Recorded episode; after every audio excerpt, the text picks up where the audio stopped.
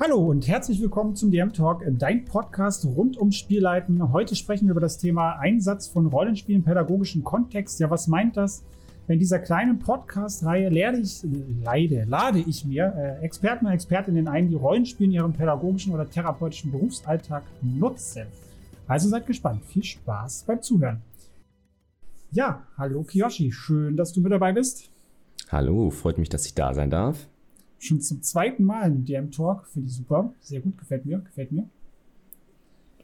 Heute sprechen wir ja ähm, über Rollenspiel äh, ja in der Arbeit im Kinderheim. Ich finde Arbeit genau. im Kinderheim eh immer sehr, sehr spannend. Äh, und da dann Rollenspiel noch mit einzusetzen, ist umso toller. Ich bin gespannt, äh, was du zu berichten hast. Du bist quasi der Abschlussredner in dieser kleinen äh, Talkreihe. Du hattest schon drei Vorgänger und Vorgängerinnen.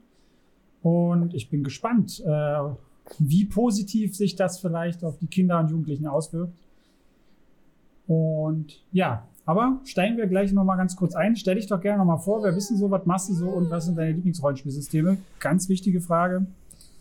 Ja, ich bin äh, Kyoshi vom Channel Hit Eyes. Ich bin 28 Jahre noch alt, habe schon eine kleine Tochter. Vielleicht hört man sie ab und zu in meinem Hintergrund. Ja, äh, ich hoffe so aber, das äh, sollte vielleicht tunmäßig, glaube ich, ganz gut gehen. Sonst ist das ein nettes Störgeräusch. Jedenfalls sind meine Lieblingssysteme oh, Cthulhu, Dungeons and Dragons und Coriolis für den Sci-Fi-Faktor. Und ich arbeite derzeit im Kinderheim, bin eigentlich im Ingenieurswesen tätig tatsächlich, ähm, habe das auch dann studiert dementsprechend, bin aber durch die Corona-Krise im Kinderheim gelandet als Lehrer für alles, also für alle Fächer, Außer das Musik. Klingt aber, das, das klingt schon wirklich ja, das klingt lustig und hart zugleich. Durch die Corona-Krise bin ich im Kinderheim gelandet. Aber ja, als Ja. Na, weil dann ein Kumpel von mir einfach der Chef ist und der hat vor, ja, ich habe noch, noch so nicht so weit vorgreifen, nicht so weit, da komme ich noch zu, da komme ich noch zu. Ah, okay. ja, Uh, das ist grundlegend das, wie ich im Kinderheim gelandet bin. Und äh, als dann der Lockdown so ein bisschen vorbei war, ja. äh, bin ich denn da geblieben als normale Betreuer, weil alles sehr gut funktioniert. Ich habe die Kinder kommen gut mit mir klar, ich komme einigermaßen gut mit den Kindern klar oder jedenfalls einigermaßen kommen sie auch mit mir klar. Es gibt ja immer ein paar Differenzen, aber ich glaube, das ist normal in pädagogischer Arbeit. Ja, da, da gehen wir gleich, da, da werde ich dich gleich löchern dazu. Ja, cool. Äh, da sind wir ja schon mittendrin, aber ich bin schon mal noch mal ganz kurz zu der Rollenspielsystemfrage. Ich weiß, hier geht es eigentlich um pädagogische Sachen, aber ich bin ja immer mal froh, wenn ich jemanden habe, der sagt, auch Dungeons Dragons ist eins seiner Lieblingssysteme. Das habe ich leider sehr selten in meinen Talkrunden, dass die Leute das sagen. Deswegen freue ich mich umso mehr, dass du das auch gerne spielst. Aber du warst ja auch schon mal bei mir äh, äh mit äh, zu Gast im Talk gewesen. Da ging es um bezahltes Spielleiten. Das fand ich ja schon damals äh, so faszinierend und ich sage es an der Stelle auch nochmal äh, was du so schon so alles gemacht hast, verschiedene Trainersachen, auch bezahlte Spielleiten und dann aber irgendwie Ingenieurswesen studiert hast und jetzt auch pädagogisch arbeitest. Ich finde das total super, dass du da so viele verschiedene Sachen machst und ich glaube einfach, dass es auch total gewinnbringend ist für all die Dinge, die du tust, eben weil du so viele verschiedene Sachen ausprobierst. Finde ich gut. Ja, also ich bin durchaus sehr versiert in verschiedensten Themenbereichen von Sport ähm, bis Ingenieurssachen und dann jetzt pädagogisch. Also da ist ein großes Portfolio, auch das bezahlte Spielleiten, was jetzt derzeit leider auch wieder wegbricht in der Corona-Zeit, aber. Ja, die naja, Pandemie überwinden wir hoffentlich irgendwann äh, in der Hinsicht, dass das auch wieder besser funktioniert, äh, dass wir uns jetzt unabhängig von den bezahlten Spielleiten für dich, aber dass wir halt auch wieder konsistent äh, am, Tisch, am Tisch zusammen spielen können, ähm, ohne dass wir da wieder auf äh, ja, online zurückgreifen müssen, wenn wir das nicht möchten. Aber ja, das wird sich halt zeigen. Ähm, wie, ja genau, du hast ja gerade schon so ein bisschen angefangen äh, zu erzählen. Wie, wie bist du denn genau dazu gekommen, im Kinderheim zu arbeiten? Du hast jetzt schon ein bisschen gesagt durch die Pandemie, aber gern noch mal ein bisschen ausführlicher. Wie, wie kam es denn zu der Kinderheimarbeit? Das finde ich spannend. Ja, Als genau. Als Ingenieur so. Ich, ich habe meinen Ingen Job bei einer Ingenieursfirma verloren, weil die keine Aufträge mehr dann durch Corona hatten. Und da ich eine der Neueinstellungen war, wurde ich dann als ja. erstes leider rausgekegelt. Das ist dann einfach so. Und da ich zu dem Zeitpunkt noch keine Tochter hatte, war das dann auch, dass ich nicht unter den sozialen Aspekt falle. Also ein Kinderloser zu dem Zeitpunkt, der gerade noch eingestellt ist, der wird als erstes rausgekegelt. Ja, kinderlos 28, ja, okay, ja, das ist ja. Genau. Du findest schon was. Hm. Genau. Und ähm, man findet dann natürlich nicht sofort was. Mein zweites Standbein, äh, das Sportding und mein drittes Standbein, ähm, bezahltes Spielleiten, ist dann ja auch dementsprechend weggebrochen. Also stand ich so ein bisschen ohne da, ohne Hilfen, habe erstmal von meinen Ersparnissen gelebt und dann meinte ein Kumpel von mir, der ein Kinderheim leitet, jo, fang doch bei mir an. Ich weiß, du bist fähig, du hast einiges auf dem Kasten. Wir brauchen hier jemanden fürs Homeschooling, weil Kinder im Kinderheim, Homeschooling, das funktioniert halt einfach nicht. Wenn da ein Betreuer irgendwie zehn Kinder hüten soll und denen gleichzeitig alles beibringen soll, das funktioniert nicht. Auch die vom Bildschirm zu setzen und die dort arbeiten zu lassen, das kannst du halt so vergessen. Und dann bin ich da hingekommen nee, und ja. habe die dann alle geknechtet, bin immer von Zimmer zu Zimmer gesprintet, habe die dann alle gut unterrichtet. In allen Fächern, wie gesagt, außer Musik. Ähm, und, äh, welche Altersgruppen hast du da gehabt? Also geh mal gerne mal ein bisschen mit rein. Ne? Also du sagst jetzt schon so ein bisschen, okay, du hast unterrichtet, Homeschooling war jetzt ein Wort, ein Stichwort. Ähm, wie, wie, alt sind denn die Leute, die du da betreut hast? Also 7 bis 15 ist tatsächlich dort der Altersschnitt damals gewesen. Jetzt ist der 7 bis 17 gerade, aber zu dem Zeitpunkt war der 7 bis. 15. Und das kannst du vom Unterricht ja alles abdecken.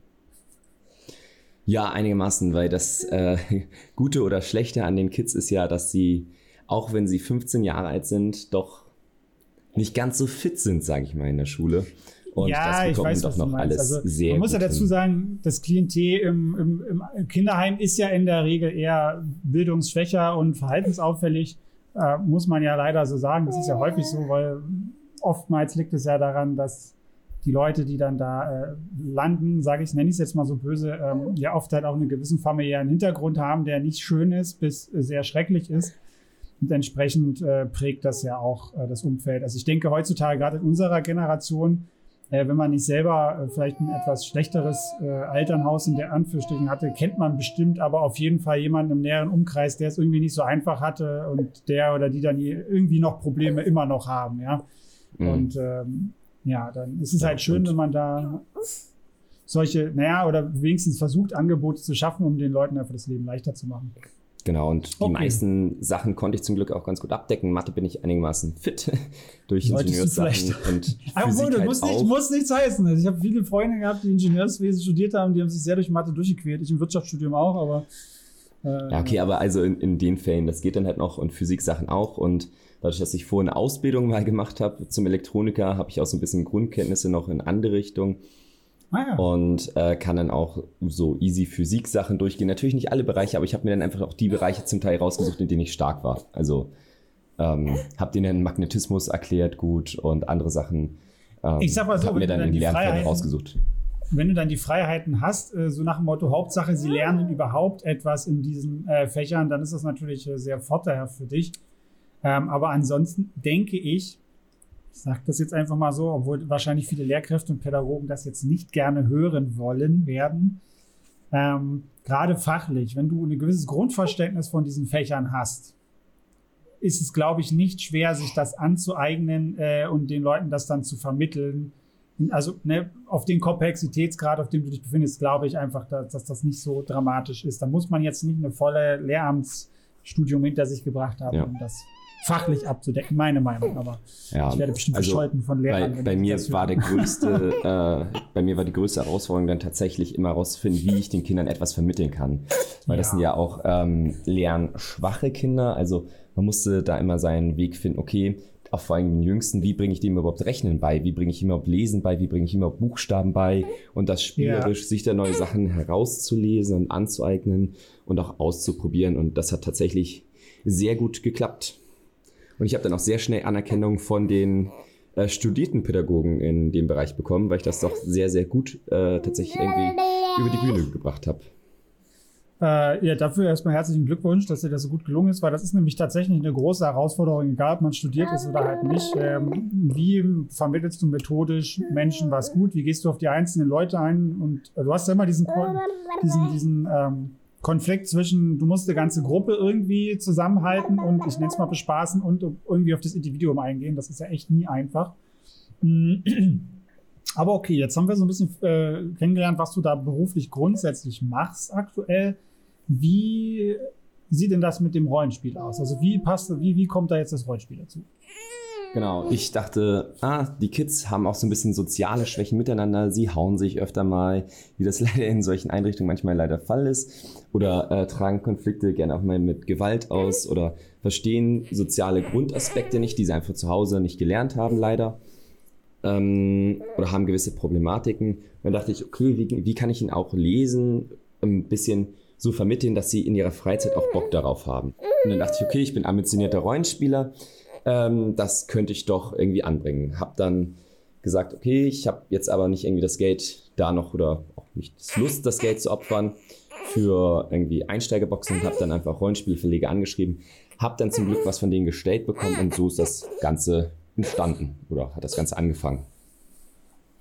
Ähm, das finde ich schon mal cool, dass du da auch äh, Feedback bekommen hast. Also da gerne auch mal irgendwie hier Schleichwerbung mitmachen, äh, von, wenn du, auch wenn du es nennen darfst. Also von wem hast du was bekommen? Von was Ulysses. Von Ulysses. DSA. DSA spielt ja. Ähm, ja, also, aber in einer ganz anderen Form, aber ich glaube, dazu kommt Ist mir noch. schon, also ich würde gerade sagen, das wäre meine nächste Frage gewesen, aber mir war das jetzt schon klar, dass du das wahrscheinlich in einer sehr abgespeckten Form machst. Ähm, das, weil, ja, man muss halt einfach sagen, dass DSA natürlich schon recht komplex ist vom System her, ja, mittlerweile. Ähm, jetzt finde ich nicht unbedingt die einsteigerfreundlichste Geschichte, obwohl die Einsteigerbox von denen, glaube ich, ganz gut ist. Aber ich finde halt Aventurien und dieses Ganze drumherum, wenn man Fantasy, sich für Fantasy begeistern kann, ist es eine schöne Art und Weise, sich an Dinge reinzulesen und auch Dinge so also zu lesen. Das finde ich halt da sehr angenehm bei DSA.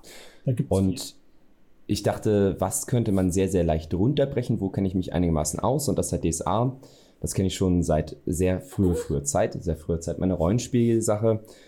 Ähm, was kann ich also sehr leicht runterbrechen, regeltechnisch, sehr doll vereinfachen, aber wo könnten Sie sich auch sehr doll hochfuchsen, wenn Sie es Lust hätten und auch Mathematik höher lernen. Und das ist, das bietet halt DSA. Ich kann DSA sehr stark herunterbrechen und sehr stark vereinfachen, aber es bietet im Endeffekt auch eine sehr hohe Komplexität, wenn Sie ja. darauf denn Lust hätten. Ja, schon alleine dieses Konzentrieren und jetzt einfach immer mal regelmäßig Kopfrechnen machen für die eigenen Werte ist wahrscheinlich schon das, was äh, schon, denke ich, einen Mehrwert ab einem, auf dem Niveau vielleicht bringen kann. Oder gerade für die kleineren ist es wahrscheinlich richtig super, weil du kannst immer steigern und du kannst halt das Rechnen dann dadurch üben, indem du es halt immer praktisch anwendest. Ne? Das, mhm. das finde ich halt immer äh, spannend, weil da sind wir wieder beim Thema intrinsische Motivation. Das war halt auch bei den anderen drei Vorrednern von dir auch immer ein großes Thema, weil auch jemand dabei war, der, der Flo, ähm, zum Beispiel der, er hat so Leute, die vom Klientel her ihren Hauptschulabschluss nicht geschafft haben und dann versuchen, durch Praktika und so ein bisschen Berufsvorbereitung zu machen. Also auch eher lernschwaches Klientel ähm, oder Klientel mit Problemen persönlichen. Und da war mhm. das auch ein großes Thema mit dieser, dieser intrinsischen Motivation. Und äh, das finde ich halt spannend, wie sich das so durchzieht. Ne? Auch dann bei dir, bei den Jüngeren vor allem auch. Und wie, wie hatten dein, dein Chef, dein Kumpel, wie hatten der das angenommen, dass du dann irgendwann mal gesagt hast, hier Rollenspiel für soziale Sachen? Wie, wie fand der das? Kannte der Rollenspiel schon? Ja, genau, das war auch einer meiner Mitspieler. Also der kannte mich auch schon als ah. Spielleiter. Ah, der ja, hat halt okay. nur gesagt, okay, äh, finde ich, finde ich ganz cool, aber bitte mach's nicht zu hart. Also, weil er ja durchaus in sehr, sehr harten Runden bei mir war. Ähm, Stimmt, du bist ja so ein, so ein äh, konsequenter, nenne ich es jetzt mal bewusst so nett, äh, Spielleiter. Das sagst du aber selber von dir, dass du so, so ein Hatter bist. Ja, stimmt. Und der kannte halt Runden bei mir, wo es, also das war so eine ganz apokalyptische Welt, wo es auch Bordelle gab, wo es Kindervergewaltigungen gibt oder Kinderprostitution und ganz, ja. ganz, ganz hart. Also wirklich, wir reden hier von wirklich, wirklich hartem Zeug. Und ja. ich rede ja nicht davon, dass die Spielercharaktere das hier toll finden. Sie fanden das richtig scheiße, was dort in dieser Welt passiert ist und haben dementsprechend auch dagegen agiert.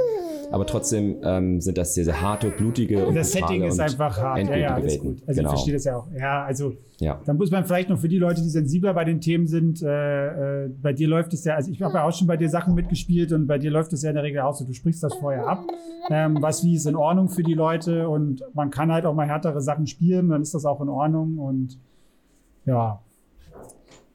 Ähm, ja, wie gesagt, wenn wir ein paar kleine Störungen drin haben für die Zuhörer, Zuhörerinnen, äh, Kyoshi hat es ja schon gesagt, das kleine Töchterchen mit, ihr seht es leider nicht, äh, sehr niedlich mit auf dem Arm und sie ist manchmal etwas, macht etwas Geräusche. Ich werde es nicht rausschneiden, für die, die stört, ja, dann ist das so, aber ich finde das okay. Wenn er sich die Zeit nimmt und mit Kind, dann ist das authentisch, ich finde das in Ordnung, ich finde das schön. Ähm, aber ja, das ist, äh, um zum Thema zurückzukommen, ich glaube, ich, also ich glaube auch, dass das vielleicht nicht angebracht ist, äh, bei Kindern und Jugendlichen diese Themen mit reinzunehmen, aber ich glaube, das ist auch selbstverständlich, dass ja. man das dann vielleicht nicht macht. Ja, und er meinte halt, äh, ich soll mich da ruhig ausprobieren. Er meinte, jeder Pädagoge, auch wenn ich keiner bin, versaut ein Kind in seiner Laufbahn. Und ähm, das wäre dann schon äh, irgendwie okay. Aber ich sollte auch dann aufpassen und so hat sich das Ganze jedenfalls gestaltet. Ich habe mir natürlich auch ein nettes Konzept zurechtgelegt, wie ich das Ganze dann runterstampfen kann und schön gerecht spiele. Und den Kindern halt auch nicht die Option gebe, vielleicht zu viel gleich zu machen. Ja, aber da gehen wir gleich näher drauf ein, wie so eine Spielrunde aussieht, was du dir so konzeptionell auch gedacht hast. Ähm, was ich erstmal noch lobend erwähnen möchte, ich finde es schon mal cool, dass äh, dein, dein Kumpel da, da so offen ist. Und das zeigt halt wieder, das war wie bei, dem, bei einem anderen Vorredner von dir, dem Alexander. Da, der ist in so einer Schule in Hamburg und da war das ähnlich. Der, der Schulleiter, ähm, der ist auch alter Rollenspieler, der wusste, was das ist, hat auch die Potenziale erkannt und ihm dann gesagt, weil er ist der Sozialpädagoge in der Schule, ähm, ja, mach mal. Finde ich eine super Sache, kannst du mit den Kids dann auch anbieten, genau für ähnliche Themen, Sozialverhalten und so weiter trainieren. Ähm, und das finde ich halt super, dass hier halt auch wieder jemand in so einer Position ist, der Entscheidungsträger ist und dann sagen kann, okay, ich kenne das. Hier sogar noch der Vorteil, er weiß sogar, wie du Spiel leitest, wie ich finde, du machst das ja sehr gut. Und äh, dir dann halt grünes Licht dafür gibt. Finde ich klasse. Ja. Ähm, wie lange machst du das jetzt schon mit, äh, also Rollenspiel mit den, mit den Kindern da? Vielleicht so ein halbes Jahr oder so jetzt. Ah ja, das ist schon mal gut. Das ist schon mal ein bisschen Zeitraum. Das ist gut. Ähm, aber ja, erzähl doch gerne mal so, wie, wie, wie hast du das konzeptionell für dich aufgebaut und wie sieht denn so eine typische. Ja, oh, jetzt ist aber. Ja, ist der immer traurig? Nein. ähm, und wie sieht denn so eine, so eine typische ja, äh, Stunde aus? Also, oder, oder zwei Stunden, ich weiß nicht, wie lange gespielt. Wie sieht denn so eine typische Session aus, wenn du das so machst? Und, und genau. Ah, die sieht ungefähr so tatsächlich zwei Stunden aus. Hm. Mehr ist garantiert einfach auch nicht im Betrieb möglich und machbar, auch mit den Zubettgezeiten. Das ist einfach gar nicht anders handelbar. Auch vom eigentlichen Zeitaufwand her ist es einfach sonst nicht machbar. Und also ist das ja. schon, wenn du sagst, wegen zu Bettgezeiten, also ist das dann schon quasi eine außerschulische Aktivität, richtig? Oder ist das integrierter genau. Teil des? Nee, nee, das ist das dann schon außerschulisch. Ich bin jetzt ja, wie gesagt, als normale Betreuungskraft. Das heißt, ich habe dann Schichten irgendwie bis 22 Uhr oder so. Und dann wird nach dem Abendessen dann irgendwie ab 19 Uhr oder so dann zwei Stunden gespielt. Und ja. dementsprechend müssen sie danach ja auch ein bisschen runterfahren und so weiter. Ja, ja, ich wollte gerade sagen, wenn du es zu sehr übertreibst, dann sind die total aufgedreht, dann kann ich mir gut vorstellen. Und dann wollen sie weiter irgendwas erleben und machen und tun und dann gehen die nicht schlafen. Genau. Oder können es wahrscheinlich auch teilweise nicht, weil sie so involviert sind, wie Kinder da manchmal so sind, so begeisterungsfähig. Ja. ja wie ja. viele Gruppen hast denn du und wie viele, äh, wie viele Spieler, Spielerinnen hast du da mal mit drin? Also das Ding ist, dass in dem einen Kinderheim ähm, derzeit nur richtig läuft, weil da dann auch immer wieder neu durchwechseln und deshalb ist es nur eine Gruppe, die sozusagen immer, immer mit neuen Kids, weil ah, ja. die Kinder wechseln dann mal wieder durch und ja. ja. Zum Glück hast du da schon relativ viel Let's Play-Erfahrung, dass du immer wieder neue Spielende mit bei dir hast, dass du das auch gewöhnt bist. Ähm, ja, ja wie, wie haben die das angenommen, die Kinder? Also wie nehmen die das an? Als du da die Idee erzählt hast, konnten die sich was drunter vorstellen? Fanden die das cool? Waren die erst anti oder, oder? Ja, ich habe denen natürlich, ich habe die erstmal so ein bisschen heiß gemacht, habe denen erzählt, ja, das ist eigentlich so ein bisschen wie Computerspiele, bloß dass ihr irgendwie alles machen könnt. Hab denen dann so ein bisschen Bücher gezeigt, so natürlich coole Covers und so weiter, um dir zu zeigen, hey, hier, guck mal, das bildlich und so, das könntet ihr sein. Ähm, hab denen auch noch schon mal so Würfel gezeigt, einfach so ein bisschen Interesse zu wecken. Mhm. Und habe gesagt, ja, wenn wir dann Zeit haben, dann setzen wir uns in Ruhe hin und machen das. Und dann kamen sie eigenständig auch zu mir, können wir das nicht mehr machen? Und dieses Art Computerspiel meinten sie dann. Und ich, ja, okay, klar, machen wir. Und für manche war das gar nichts. Sie kamen halt auch damit nicht klar. Ja. Ähm, hat auch nicht die Konzentration, sich da reinzufuchsen, war dann leider eher so ein bisschen Störfaktor. Und es braucht dann immer ein paar Anläufe, bis das dann wirklich tatsächlich alles geklappt hat. Ja, das glaube ich. Also gerade das mit der Konzentration, was du ansprichst, ist ja, also bei Kindern ja eh tendenziell etwas, was sie noch lernen müssen. Ich meine, zwei Stunden finde ich schon relativ lang, sich auf Rollenspiel zu konzentrieren. Das fällt ja uns Erwachsenen teilweise sogar schwer. Ähm, aber auch gerade mit dem Hintergrund äh, von dem Kinderheim und vielleicht dem Problem ist es ja etwas, was dann wahrscheinlich noch schwerer fällt. Ähm, aber ich finde das gut, dass du dann trotzdem Kids dabei hast, die da dieser Lust drauf haben. Und genau, wie hast du das dann runtergebrochen? Du hast ja vorhin schon gesagt, irgendwie, du hast dann DSA vereinfacht. Also wie fängst du dann immer an? Hast du auch eigenes Spielmaterial dann erstellt? Also so quasi eigene Charakterbögen oder so? Oder? Also ja, genau. Ich habe erstmal die Einsteigerbox halt als äh, Basissachen von Ulysses bekommen. Hab dann gesagt, okay, das wird aber so leider nicht funktionieren. Die Karten und so, die Spielpläne, alles richtig toll. Und auch das Abenteuer, das ist ja durchaus machbar. Äh, man müsste, ich will das, wollte die halt aber erstmal anders ranführen, also haben wir irgendwie ein anderes One-Shot gespielt und habe das DSA-Ding erstmal eigentlich durch was komplett eigenes ersetzt, also mit einer 1W20-Probe statt die 3W20-Probe und nur noch auf äh, fünf, ich glaube, es sind fünf oder sechs Attribute, nagel mich jetzt nicht drauf fest, ähm, würfeln. Also sehr, sehr, sehr, sehr einfach. Das Ganze reduziert fast so eine Art D&D-Ding. Ich wollte gerade sagen, das klingt sehr, sehr, sehr vertraut. Und auch Zauber funktionieren äh, komplett anders. Und also alles so, so stark vereinfacht, wie es erstmal nur möglich ist, um möglichst wenig Hürden zu bieten. Also die Kids sollten sich am Spieltisch setzen, sehen auf zwei Zetteln links einmal sozusagen die Werte groß, rechts haben sie noch ein paar Eigenschaften, äh, die sie dann anwenden können, um Individualität zu schaffen und um sie einfach erstmal losspielen lassen zu können. Dass sie jetzt nicht groß, ich ja. muss das Spiel verstehen, sondern sie können sich hinsetzen und innerhalb von zwei Minuten losspielen. Also. Das, ja, das ist halt auch etwas, was ich auch extrem äh, wichtig finde. Weil so habe ich nämlich auch äh, Rollenspiel kennengelernt. Hieß es auch, ey, willst du mal Dungeons Dragons spielen? Ne, also jetzt vielleicht muss man, um den Vergleich zu geben, weil ich bin ja jetzt niemand, also ich war erwachsen, ich bin jetzt nicht der Dürfste und, und so weiter, ja, also, aber trotzdem fand ich das gut. Ich habe eine abgespeckte Form von A, D und D kennengelernt. Wir hatten vier Attribute anstatt diese sechs und auch ganz einfach gehalten. Gar nicht viel mit Regeln und gucken, sondern ganz individuell, ein paar Attacken selber ausgedacht. Unser Spielleiter hat das dann so ein bisschen gebalanced mit Damage und dann einfach drauf losgespielt. Und das fand ich im Nachhinein auch eine sehr, sehr gute Sache, das so zu machen genau wie du sagst, ist ein Fokus darauf legen, einfach gut schnell loszuspielen, so eine Rolle zu spielen, auf die man Bock hat und dann da reinzuwachsen. Ja. Und komplexer kann man das Ganze halt immer gestalten, aber mir war es ja. halt wichtig oder ist es wichtig, dass die Kinder einen sehr, sehr schönen, schnellen Einstieg einfach schaffen, um da möglichst wenig ähm, Frusthürden zu, tatsächlich zu schaffen, weil die auch einfach eine sehr geringe Frusttoleranz äh, dementsprechend aufweisen. Voll, ja. Ja, das stimmt. Kinder ja grundsätzlich eh noch mehr. Aber ich habe immer das Gefühl, dass gerade die jüngeren Generationen, also auch schon unsere Generation und die Generation nach uns halt immer weniger frusttolerant werden oder sind, so mein Eindruck. Ähm, da ist es natürlich wichtig, dass man äh, schaut, dass man niedrigschwellige Angebote schafft. Und das finde ich halt gerade so schön bei so, wie du das selber gesagt hast, bei so Systemen wie DSA oder auch D&D ist ja grundsätzlich auch ziemlich komplex dass du dann halt einfach immer weiter die Komplexität steigern kannst, bis du irgendwann auf dem Normalniveau angelangt bist, was das Spiel dann halt bietet. Und dann kannst du dich halt zu Tode optimieren. Ne? Wenn ich immer höre, bei DSA brauchst du gefühlt drei Stunden, um einen Charakter zu erstellen. Also ich bin selber ja kein DSA-Spieler. Ähm, und dann denke ich, kann man da schon sehr, sehr viel machen, wenn man so viel Zeit darin investiert. Mhm. Ähm, wie ist denn das, wenn du sagst, du hast so äh, zwei Blätter? Du wirst ja sicherlich auch äh, also wie ist denn das Altersspektrum von den Leuten, die mitspielen? Sind das alles Gleichaltrige in der Regel oder ist das ganz unterschiedlich? Genau, ich habe da schon versucht, möglichst gleichaltrig äh, mir das zu schnappen. Also der Jüngste, der hat so eine große Lernschwäche, der wird es einfach so nicht schaffen.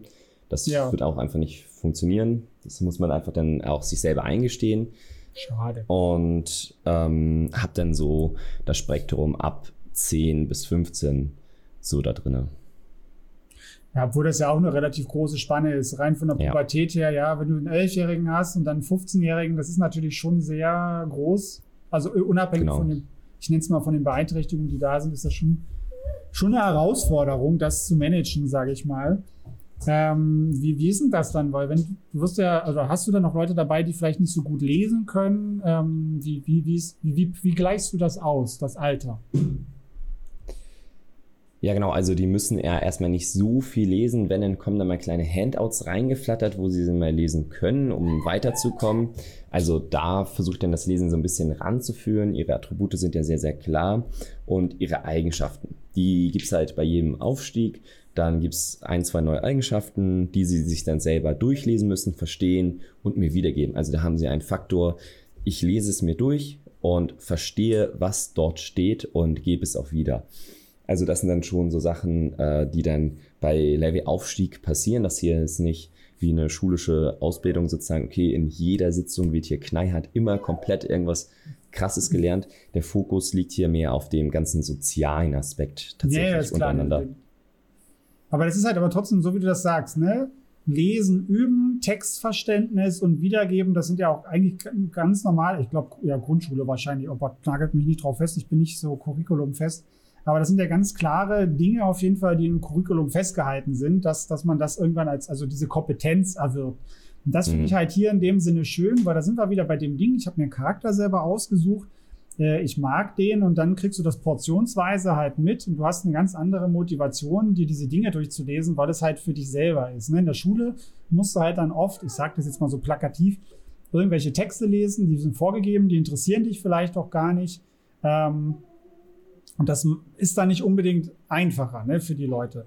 Auch wenn man es, ja, das ist natürlich auch schwierig in der Schule, wenn du da 30 Kinder hast oder das halt generationenübergreifend machen musst, dann wirst du in der Regel nie Texte finden, die allen gefallen, ja, sondern die halt irgendwie nur kindgerecht oder altersgerecht sind, äh, muss man dem Bildungssystem ja auch mal zugutehalten. Vielleicht für dich als Background, ich habe in den anderen drei Episoden schon extrem gegen das Bildungssystem geschossen, deswegen versuche ich jetzt auch ein paar gute Sachen zu nennen, weil ja nicht alles schlecht ist. Ja. Ja, und Regeln lernen ist natürlich auch ein ganz, ganz großer Faktor. Zum Glück funktionieren Pen-Paper-Sachen ja nur mit Regeln irgendwo. Natürlich gibt es auch ganz ja. abgefahrene Systeme, aber das ist halt auch ein großer Faktor, dass sie aus Haushalten kommen, wo Regeln meistens nicht so an der Tagesordnung waren ähm, oder in einer anderen Art und Weise und dass sie einfach merken, okay, was sind Regeln, wie halte ich mich daran, was passiert, wenn ich mich nicht an die Regeln halte und äh, wie läuft das Ganze sozusagen im Rahmen. Also dass es einfach vorgeschriebene Regeln gibt, sich diese dann nachher ähm, durchzulesen, sie zu verstehen und diese dann auch eigenständig, wenn es möglich ist, ähm, auszuüben. Arbeitest du auch mit ähm, so, so, ich nenne es mal so Motivations- oder Belohnungssystem? Also habt ihr sowas wie eine Rederechtverteilung, so nach dem Motto, wenn jetzt äh, Spieler A redet, dass Spielerin B da jetzt nicht die ganze Zeit dazwischen quaken soll, weil es unhöflich, ich meine, das macht man ja im echten Leben auch nicht. Aber das sind ja auch oft so soziale Regeln, die jetzt nicht unbedingt so gut funktionieren. Ähm, hast du da so feste Regeln für? Wenn ja, ähm, gibt es da Belohnungssysteme, wenn die Leute sich dran halten? Oder wie, wie gehst du damit um? Genau, es gibt dann nach der Sitzung wird dann reflektiert oder nach dem Spielabend und dann gibt es Boni für die nächste Runde, wer sich sehr, sehr gut an die Regeln gehalten hat. Ah, okay.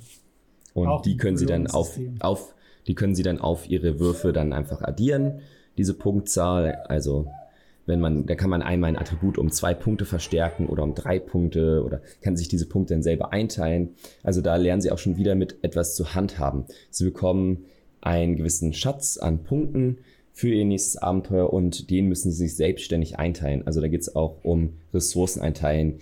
Einfach ja. in, im echten Leben wäre das halt das Geld, dass sie lernen, sozusagen ja, ja, Geld umzugehen, aber halt, das ist halt transferiert hier in Punkten.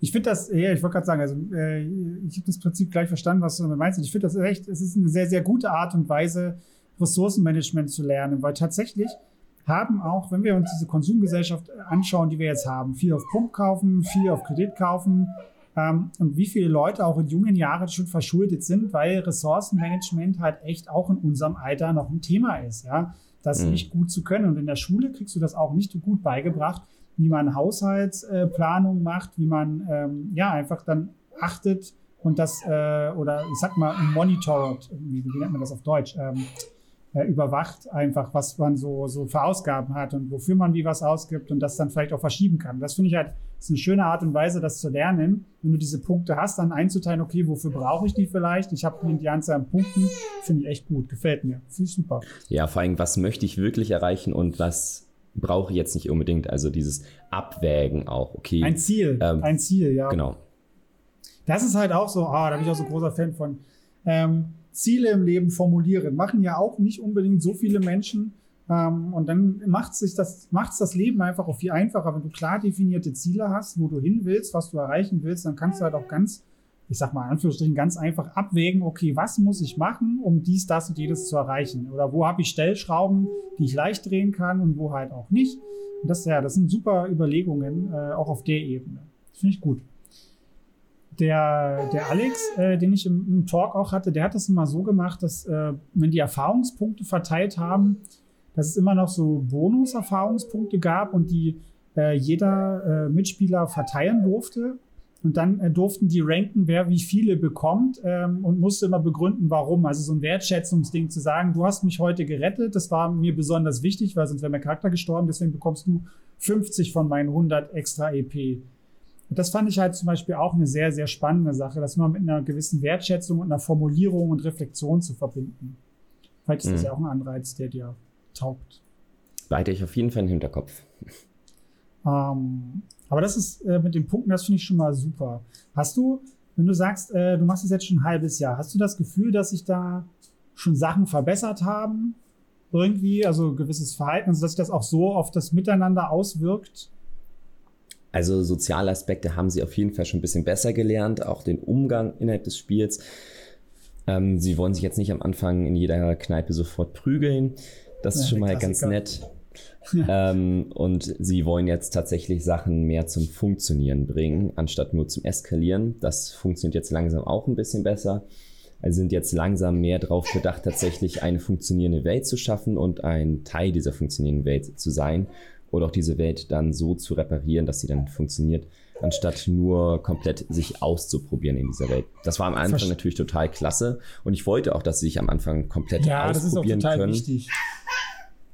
Ich meine, dafür ist ja Kind, Kindsein in Anführungsstrichen ja auch irgendwo da. Ne? Also es ist ja immer mehr ein Grenzen austesten, je nachdem, wie alt du bist. Ne? Gerade in der Phase Kind, äh, Kindheit, Pubertät ist das ja oft so. Hm. Aber je älter du wirst oder je länger du spielst, desto mehr lernst du ja auch, okay, du kennst gewisse Grenzen, so, ne? Ähm, hast du das Gefühl, dass die, dass sie das auch verstehen, dass das auch für die echte Welt so gilt, dass es halt vielleicht sinnvoller für das eigene Leben ist, zu gucken, wie integriere ich mich in bestehende Systeme, wie finde ich meine, meine Wege und Lösungen, die nicht gerade mit Eskalation und Gewalt zu tun haben? Ja, ich glaube schon, dass es in der Fall ist, ist aber sehr schwierig noch zu sagen, weil derzeit immer noch ein Kinderwechsel stattfindet. Mhm. Ähm, und dann bilden sich sozusagen neue Konstellationen immer, neue Verhaltensstrukturen. Daher ja. ist es gerade sehr schwer abzulesen. Wenn man jetzt eine feste Gruppe hätte, was jetzt hoffentlich bald tatsächlich der Fall ist, wo keine neuen Kinder mehr dazukommen oder weggehen, ähm, dann kann man das mehr rauskristallisieren. Woran liegt das jetzt, dass sich plötzlich Kind A anders fällt als vorher? Liegt das an der Spielsitzung, dass es jetzt plötzlich Regeln besser befolgt oder liegt es an dem anderen Kind, weil das sich nämlich einigermaßen die, die Regeln beugt oder diese Regeln befolgt und ein positives Beispiel ist, das ist halt sehr, sehr schwer dann tatsächlich äh, auszumachen. Ja, gut, stimmt. Das habe ich jetzt gerade schon wieder vergessen, äh, als ich das gefragt habe. Ja, die, die Fluktuation macht es natürlich äh, schwerer.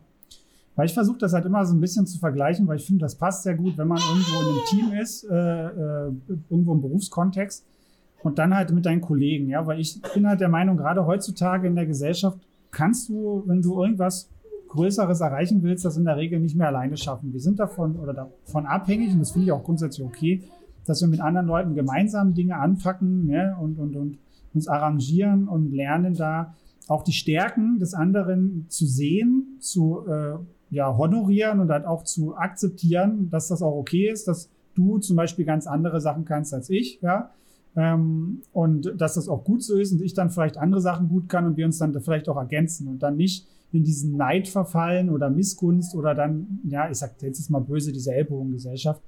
Das finde ich, kann man halt durch Rollenspiel halt sehr, sehr gut vermitteln, weil es halt ein kooperatives Spiel ist. Ja.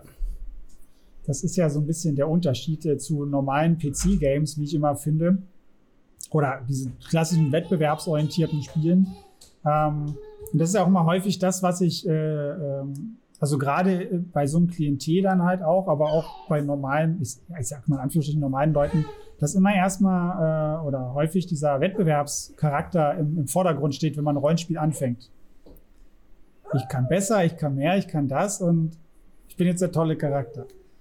Ja, das ist vielleicht richtig in dem Aspekt, aber dein Collar-Charakter kriegt alleine auch auf den Sack.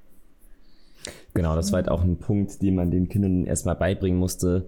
ähm, Neidfaktor auf andere Charaktere. Warum hat er jetzt diesen Charakter? Warum kann er plötzlich Schlösser knacken und ich nicht? Oder viel besser und äh, denen das dann tatsächlich beizubringen, dass jeder seine eigenen Stärken hat und seine eigenen Schwächen. Und das ist tatsächlich aber ein Faktor, wo ich sage, den haben sie auch schon aufs echte Leben rüber transportiert, dass sie sagen können, okay, äh, Person A kann äh, besser Fußball spielen als ich, aber dafür kann ich äh, besser Billard spielen. Also. Ja, ja, ja, ich weiß, was also, du meinst. Das ist halt etwas, was ich unendlich wichtig finde. Weil das ist nämlich immer ganz häufig was, das, was die Leute nicht sehen. Ja, man sieht halt immer nur, was man nicht kann und guckt bei dem anderen, was der kann, aber denkt gar nicht darüber nach, ähm, was kann ich denn eigentlich gut, ja? Oder ich meine, ich muss ja nicht immer ein Mozart sein, der oder oder Beethoven oder wer auch immer von denen das war, der mit drei gefühlt blind und taub äh, eine ganze Symphonie geschrieben hat, ja, diese Ausnahmetalente.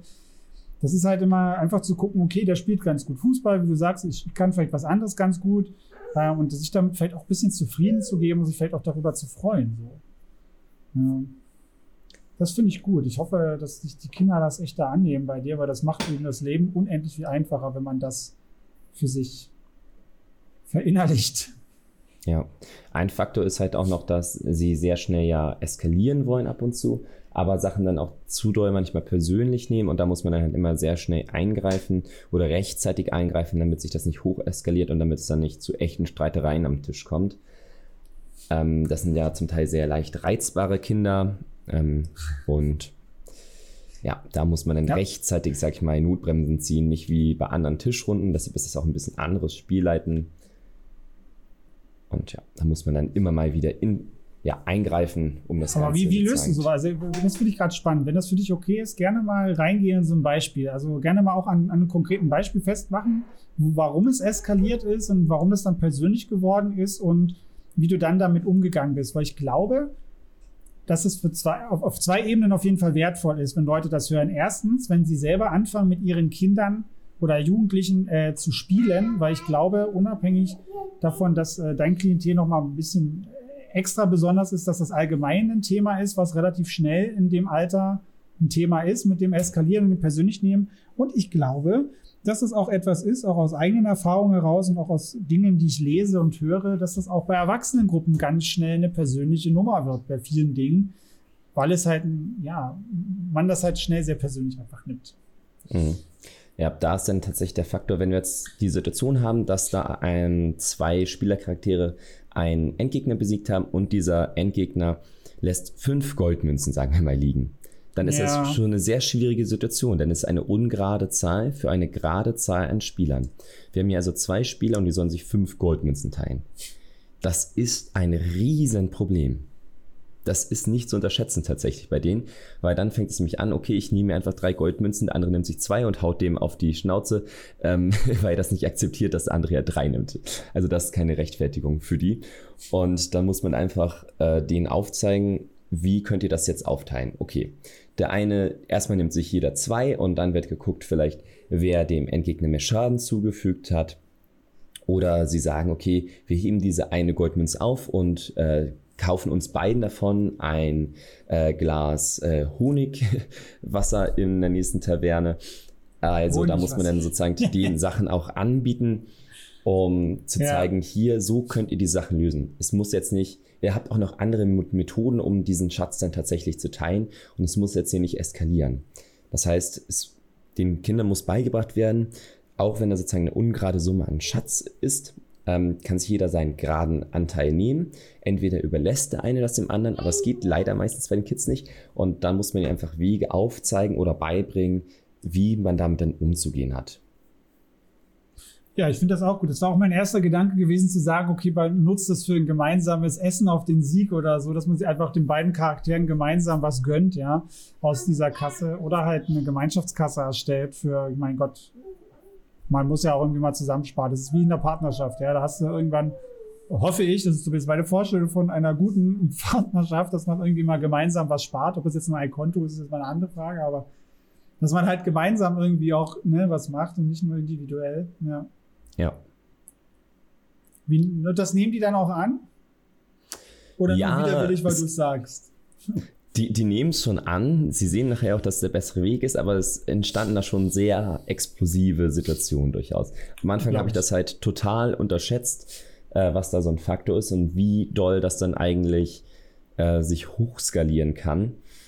Aber mittlerweile läuft das einigermaßen. Man muss immer mal wieder eingreifen. Ich versuche auch Situationen zu erstellen, wo die denn kontrolliert sowas angehen. Ich, äh, sonst gebe ich denen runde Zahlen an Goldmünzen, sage ich mal. Aber sonst denke ich mir eine Situation tatsächlich aus oder schaffe ein Umfeld, wo ich sagen kann, hier äh, ist es sehr kontrolliert und hier können, kann ich Ihnen eine krumme Anzahl an Goldmünzen anbieten. Und vorher hatten sie zum Beispiel keine Schwerter mehr. Das entschärft das auch schon mal. Äh, und schau einfach mal, ob sie daraus gelernt haben aus den vorangegangenen Situationen. Das ist halt spannend, ne? wenn man dann überlegt, was das so dieses, ah ja, du machst dafür, lässt dafür mal so fünf Goldmünzen droppen oder so, was das für eine Auswirkung haben kann, nur weil das eine ungerade Zahl ist. Hast du das von Anfang an bedacht oder ist, bist du in diese Falle reingetreten, ohne es zu wissen? Ich bin da total in die Falle reingetappt und zwar genau in diese Goldmünzenfalle. Das, das ist auch das ja. äh, fieseste Beispiel und ich musste das dann auch beenden an dem Abend, weil das ist, ähm, ja, du kannst dir vorstellen, so. wie doll das eskaliert ist. Ja, nee, ich kann mir gut vorstellen, dass Kinder dann anfangen zu toben, zu schreien und sich dann halt wirklich halt zu pochen, dann also gegenseitig zu schlagen und alles oder es zumindest versuchen. Also ich meine, ich erinnere mich noch an meine, meine Kindheit, Jugend. Ich bin grundsätzlich auch ein sehr impulsiver Typus Mensch, sehr emotional. Das war ich früher schon. Äh, und ich weiß auch, wie ich bei solchen Dingen früher drauf war. Ähm, ja, ich kann mir das sehr gut vorstellen. Aber ich glaube, ich würde jetzt mal fast behaupten, alle Leute, die irgendwie noch Geschwisterchen haben, also ich kenne fast keine Geschwisterpaare, die sich nicht früher irgendwie, irgendwie gepocht haben in irgendeiner Form. Also ich glaube, mhm. das kann man schon ein bisschen nachvollziehen, denke ich, äh, wie das so aussehen kann. Aber was waren so deine drei größten, ich sag mal, Fehltritte oder Learnings, wo du so blauäugig rangegangen bist? Das Gold war jetzt wahrscheinlich eins davon. Ja, der zweite Punkt ist dann ganz klar gewesen, dass ich äh, sie überfallen habe mit einer Banditengruppe und ähm, sie ausgeraubt habe und sie das zu sehr persönlich genommen haben. Also ich habe es aus ihrer Sicht nicht gerecht genug gestaltet tatsächlich. Und da musste ich dann auch erstmal lernen, okay, ich muss hier die Sachen sehr soft gestalten und sie erstmal ranführen. Also die haben, hatten noch nicht am Anfang die Toleranz, dass sie auch mal verlieren können. Sie hatten, ja. Sie wollten immer gewinnen und das ist aber so eskalativ dann tatsächlich gewesen, dass es, äh, dass sie erstmal, der eine hatte seinen Bogen dann zerrissen, weil er meinte, es kann ja nicht sein. so nach dem Motto. Krass. Ähm, und das, was aber bei anderen eine normale Situation ist, dass mal eine Gruppe ausgeraubt wird, äh, ist halt so schief gegangen. Das ist halt auch noch eine Situation gewesen. Das, das finde ich halt spannend, ja, wie, äh, das ist ja einfach auch eine Form von Frusttoleranz und wie man halt mit einer Niederlage im Leben umgeht. Ich meine, Niederlagen, nehmen, wir, nehmen wir mal das Wort, das klingt ja halt auch mal so hart in Anführungsstrichen, haben wir ja eigentlich teilweise wahrscheinlich fast täglich in Kleinform, ja. Irgendwas klappt halt nicht, wie wir uns das vorstellen oder weil halt die Umwelt ist, wie sie ist, oder wir halt nicht der einzige Faktor sind, der irgendwie in der Welt rumspaziert. Das finde ich halt spannend, äh, aber dann auch auf diese Art und Weise, ja, das zu lernen. Wie ist denn das dann? Redest du dann einfach richtig lange mit denen oder, oder, oder ist das dann, okay, wir schweigen das jetzt aus und beenden das? Oder schnappst du die, die dann nochmal, wenn die, wenn die ein bisschen runtergefahren sind? Ich meine, wenn die gerade am Toben sind, ist das wahrscheinlich nicht unbedingt so Genau, erstmal erstmal runterfahren lassen und dann später nochmal mit den reden in Ruhe und ein eingehendes Gespräch zusammenführen, was da dann eigentlich der Faktor war, was hier schiefgegangen ist und auch auf sie zukommen. Also wie man das dann so macht, auch vielleicht sonst eigene Fehler eingestehen oder den Sachen aufzeigen, wie dann sich Sachen verhalten und wie man auch Sachen gestalten könnte und sie selber auch dann danach fragen halt, wie sie Sachen ganz gerne hätten. Und das finde ich halt auch gut und das finde ich vor allem auch wichtig, weil ich glaube, viele dieser Kinder sind das einfach auch nicht gewöhnt, dass man sich dafür interessiert, wie sie sich die Welt vorstellen, was für sie wichtig ist und ja, und das ist, glaube ich, etwas, was, glaube ich, viel wert ist für die, für die Kinder auch, dass man das einfach macht. Zu gucken, mhm. wie geht's denn dir damit und was wünschen du dir eigentlich so? Was hast du für Erwartungshaltung? Ich finde das aber auf der anderen Seite auch wieder gut zum Üben, dass die, die Kinder das halt auch lernen, klar darüber nachzudenken, okay, was, was sind denn meine Erwartungshaltungen in Situation A, B, C, D oder an mein Leben oder an mich selber, ja. Und äh, das halt auch klar formulieren zu können, weil das ist nämlich das, was mir auch sehr häufig auffällt, auch in der Erwachsenenwelt, hm, wir können sehr häufig benennen, was wir nicht mögen, was wir nicht wollen, aber umgekehrt, äh, was wir uns wünschen oder klar für uns brauchen, das fällt uns oft wesentlich schwerer, habe ich immer so das Gefühl. Mhm. Ähm, ich weiß nicht, ob, du das, ob das dir auch so geht oder ob das nur in meinem, in meinem Umfeld so ist oder meine Erfahrungen so sind.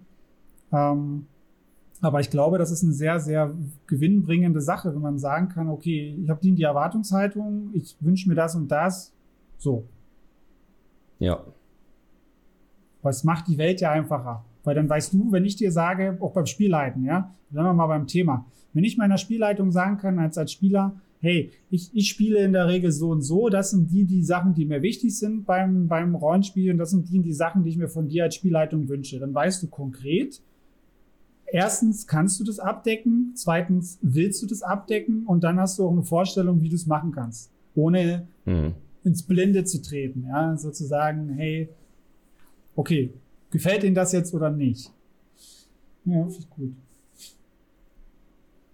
Und, die dritte und du hattest ja nach drei Sachen gefragt. Die dritte Sache ja. ist eine eskalative Situation in dem Sinne gewesen, dass ein Spieler eine sexuelle Handlung ausüben wollte und ich ihm dies einfach äh, versagt habe und dann ja. die Diskussion darum ging, du meinst aber in dieser Welt können wir eigentlich alles machen, so, warum darf ich das jetzt nicht? Ähm, und dass er ein pubertärer Junge war und äh, ich ihm dann beibringen musste, dass ich das halt aber nicht möchte und dass wir uns hier trotzdem an gewisse Regeln halten und ähm, ich das nicht möchte. Und da war halt auch sehr, sehr beleidigt und es war eine lange Diskussion, warum das jetzt nicht stattfinden darf. War das äh, eine übergriffige sexuelle Handlung, also sowas wie Vergewaltigung oder ich nehme mir jetzt einfach, was mir Anführungsstrichen zusteht oder, oder war das eher was Romantisches, wo man sagt, ey, ich will die anflirten? In welche Richtung geht denn das? Ähm, eher übergriffig natürlich mit Anflirten, aber ein Teenager weiß ja. ungefähr nicht, was geht oder hat vielleicht nur ein Porno gesehen oder so und hat deshalb eine komplett andere Vorstellung. Und ja. ähm, also es war doch eher eine deutlich übergriffige Handlung mit äh, gewissen eindeutigen Zielen und da geht es dann einfach ein großes Stopp zu sagen, ich ja. Ja, das finde ich auch gut und wichtig, vor allem, dass man den Leuten dann auch diese Grenzen aufsetzt und sagt, nur weil man die Möglichkeit hat, theoretisch alles zu machen. Ich meine, was heißt theoretisch? Ich meine, wir sehen das äh, oft genug im Alltag, wie viele Frauen sexuell belästigt werden, ist, also vor allem Frauen, ne? aber Übergriffigkeiten und ganz viele andere schlimme Sachen passieren, weil Menschen und da leider auch vor allem Männer denken, yo, ich kann das einfach machen, so. Ähm, dann auch einfach den Leuten erklärt, ey, du, das, nur weil du das theoretisch kannst, also im Sinne von, ne, du hast die Möglichkeit dazu, heißt das nicht, dass du das machen solltest, dass das in Ordnung ist und dass das gut ist, ja. Ja, finde ich wichtig. Gerade bei so einen Punkten, den Leuten einfach klar zu machen, hey, Respekt und ähnliches. Hättest du ihm das erlaubt, wenn er das respektvoller gemacht hätte, einfach gesagt hätte, hey, der findet den NPC interessant und der wird die halt gerne mal ansprechen, weil er die nett findet oder süß oder so. Hättest du es dann erlaubt? Ja, eine romantische Handlung auf jeden Fall, aber auch da hätte ich dann irgendwann äh, Stopp gesagt. Also gewissen, bei, bis einem gewissen Punkt. Also ja, es über ist das klar, dass jetzt hier keine sexuelle Szene da ausspielt, ja. vor allem in dem Alter nicht. Äh, ja, das, ist, das, das, also, das war mir jetzt schon klar, aber ich weiß, was du meinst. Aber ich finde es halt interessant. Ähm, äh, hast du dem, dem Jungen dann auch vermittelt, dass die Art und Weise, also jetzt unabhängig von dem, was er machen wollte, genau, aber auch, dass die Art und Weise auch wichtig ist? Ja, ähm, ich also habe ihn auch nicht, gefragt, wo seine Vorstellungen herkommen oder was es überhaupt bedeutet, was ja, er da handeln möchte oder äh, wie er sich denn dabei fühlen würde und ähm, ja. Das und es war auch eine gemeinschaftliche Diskussion. Also das, wir saßen dann zusammen am Tisch und haben darüber dann zusammen geredet und diskutiert. Ah ja, okay, das sogar als Gruppe. Das ist auch spannend. Weil das ist nämlich auch so ein Punkt, dieses äh, Spiegeln, so wie würdest du dich fühlen? Ähm, weil in der Regel, ne, weil ich ja gerade schon gesagt habe, erleben ja Frauen primär sowas, ne? Solche Übergriffigkeiten. Ich hatte das einmal, also ich will mich jetzt hier nicht als Opfer oder so darstellen, sondern einfach nur um Verständnis aufzubauen. Ich hatte das einmal auch, äh, da war ich irgendwie auch feiern, ach, schon ewig lange her. Und dann kam auch eine an, die hat mich dann einfach so, aber so ganz unangenehm angetatscht, ja, einfach so, wo ich sage, das war für mich total übergriffig, auch an Stellen angetatscht, wo ich sage, das ist nichts, was man jetzt einfach so macht, vor allem wenn man sich noch nie gesehen hat, irgendwo random in der Disco. Ähm, und das ist schon ein extrem unangenehmes Gefühl, sich einfach in Anführungsstrichen das dann zu nehmen oder das zu machen, ohne da irgendwie mit den Leuten zu sprechen. Das ist ja was ganz anderes, wenn du, wenn wir es jetzt mal auf die Erwachsenenwelt übertragen, ähm, du dich nett unterhältst vorher und das dann sich irgendwie so entwickelt, ne? Wo, wo du dann ja merkst, okay, in der Regel, das wollen beide auch, ja, irgendwie. Ähm, das finde ich halt, ist echt sehr wichtig. Finde ich cool, dass ihr das auch in der Gruppe macht. Vor allem, dass der, der Junge das scheinbar auch mitmacht. Was könnte ihm ja auch peinlich sein und das dann eher, ist ja ein sehr sensibles Thema, ja? so oder so, aber auch gerade in dem Alter. Ja. Äh, spannend, spannend.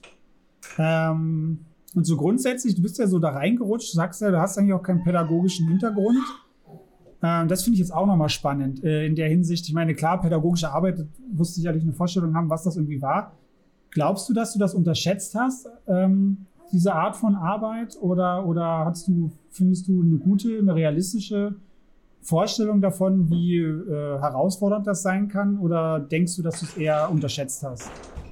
Am Anfang habe ich es unterschätzt, bis mir ein, zwei Sachen passiert sind, äh, ganz unabhängig von meinen Falten, die werden so oder so passiert, ja. ähm, wo ich sage, okay, krass, äh, so kann das hier ablaufen und das waren schon sehr prägende Sachen, wo ich sage, darauf hätte ich auch in meinem Leben verzichten können. Ja, ähm, ich. Aber sonst äh, ist es eine Arbeit, die ich ich habe mir vor nie richtig Gedanken darüber gemacht und mache es mir jetzt eigentlich im Grunde auch nicht, weil es läuft halt im Grunde so ein bisschen. Ich habe mir zwischenzeitlich mal sehr große Gedanken darüber gemacht, als irgendwas ähm, passiert ist. Aber sonst muss ich sagen, habe ich mir jetzt nicht den Kopf vorzerbrochen. Nee, aber finde ich halt gut, äh, weil das Ding ist, oftmals, ich sage jetzt mal so klischeehaft von den Leuten, die äh, handwerklich tätig sind, die quasi Anführungsstrichen richtige Arbeit machen, ist, hast du ja häufig dann auch noch so diese Vorteile, ja, du kannst da ein bisschen Kinder bespaßen oder so oder was auch immer, das ist ja jetzt keine richtige Arbeit, das ist ja auch nicht so anstrengend oder ähnliches, ja. Ich finde es halt immer dann spannend, äh, wenn man dann dieses Feld dann reinrutscht oder diese Erfahrung macht ähm, und dann einfach mal eine andere Sicht bekommt auf das Ganze.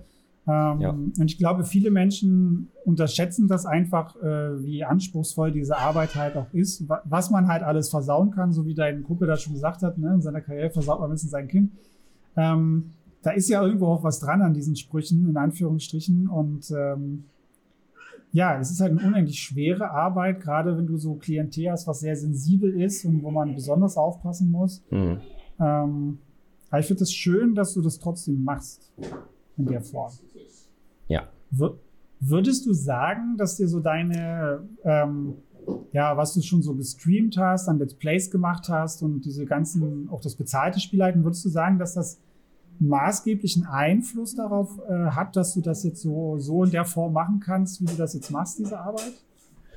Ich glaube eher, dass meine Ausbildung dazu tatsächlich geführt hat, weil da war ich äh, Jugendausbildungsvertreter und danach im Betriebsrat und habe dadurch schon gewisse ah, okay. Vorkenntnisse gesammelt und auch durch meine Sportarbeit, eine Gruppe zu führen, Gruppe zu leiten und damit zu handeln. Ich glaube, das sind eher die Faktoren gewesen, wo ich sage, okay, das, da habe ich schon irgendwie ganz gutes Bewusstsein aufgearbeitet. Auch okay, in meinem Studium nee, hatte ich Konfliktlösungsmodule und habe diese hervorragend abgeschlossen, ähm, weil mir das dann dadurch einfach lag oder liegt. Ich wollte gerade sagen, also äh, waren die Module auch wirklich gut. Also ich bin jetzt, ich kenne ja deinen Studiengang nicht, aber oftmals lernt man ja irgendwas in der Uni und ja, ist die Frage, ob das dann auch wirklich so gewinnbringend für den Alltag ist, nur weil man da eine gute Note geschrieben hat. Aber ja, weißt du nicht, wenn du sagst, für dich ist das so, dann ist das so. Also ich konnte mir auch viel aus meinem Studium mitnehmen, aber ich auch viel Katze in Totte treten, obwohl ich gute Noten geschrieben habe und das nicht kann. das ist halt alles wieder alles Thema. Ja, ähm, sehr cool. Ich versuche das noch mal ein bisschen zusammenzufassen. Ähm, Kinderheim, ja, durch deine vielen, vielen Tätigkeiten vorher irgendwie da reingerutscht und äh, ja doch mhm. wesentlich mehr pädagogische Vorerfahrung, als ich gerade am Anfang so dachte. Ähm, dann einfach schön die Kinder da mal sozial ein bisschen fitter machen, dann auch irgendwie ans Lesen ranbringen und ach, du kannst ja auch so viel machen, ne? Sprechen üben, soziale Sachen üben, das ist halt echt klasse. Ähm, ich hoffe, wenn du eine feste Gruppe bekommst, dass wir dann in einem halben, dreiviertel Jahr dann nochmal sprechen und dann einfach mal gucken, wie sich da, wie du meinst, wie sich da äh, Sachen entwickelt haben oder halt auch nicht. Das würde ich ja total spannend finden. Weil das ist ja immer so ein ganz großer Punkt bei qualitativer Forschung, nenne ich es mal so, mhm. ähm, das messbar zu machen. Bei diesen ja. weichen Faktoren wie Soft Skills. Ja. Wie misst man das? Weil halt mhm. halt viele Sachen reinspielen. Äh, da würde ich mich gerne nochmal mit dir drüber unterhalten, wenn du da quasi weiter bist da fahren. Machen wir. Finde ich gut. Ja, ansonsten hast du äh, abschließend noch irgendwas, was du unbedingt loswerden möchtest? Nee. Schön. Ich wüsste nicht, was. nein, nein, ist gut. Okay, äh, dann vielen, vielen Dank für deine Einblicke, äh, äh Sehr gerne. deine Arbeit im, im Kinderheim mit, mit Rollenspiel. Finde ich ultra spannend. Äh, hat mir sehr viel Spaß gemacht. Ansonsten, Mir auch. ja, wenn euch die Folge gefallen hat, lasst äh, gerne ein Like, ein Abo bzw. Follow da. Schreibt auch gerne in die Kommentare. Ähm, schreibt auch gerne mal, ja, wie, wie ihr so die Erfahrung äh, findet, die Kiyoshi gemacht hat oder irgendwie, ob ihr vielleicht auch schon im Kinderheim damit gearbeitet habt und ähm, was ihr davon so haltet, ob ihr die, die Idee überhaupt gut findet, sowas im Kinderheim anzubieten. Ähm, ansonsten schaut gerne mal bei Kiyoshi mit vorbei. Er ist ja jetzt mit äh, bei Hittites an Bord.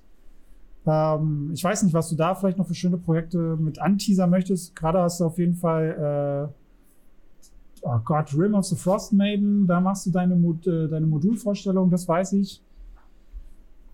Ansonsten, Aber- Großartig habe ich da nichts anzuteasern, tatsächlich.